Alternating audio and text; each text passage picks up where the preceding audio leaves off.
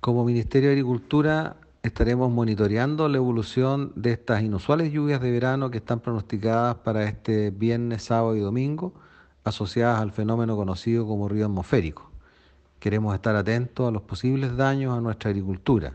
Vamos a estar trabajando todos los servicios del Ministerio de Agricultura, INDAP, Comisión Nacional de Riego, en contacto con otros servicios del Estado como NEMI, Ministerio de Obras Públicas y las organizaciones de usuarios del agua.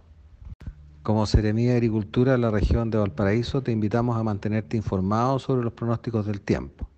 Si vives en un sector cercano a un río o cordillera, ante un eventual aumento de caudal, lluvia fuerte o sostenida o riesgo de aluvión, busca lugares más altos.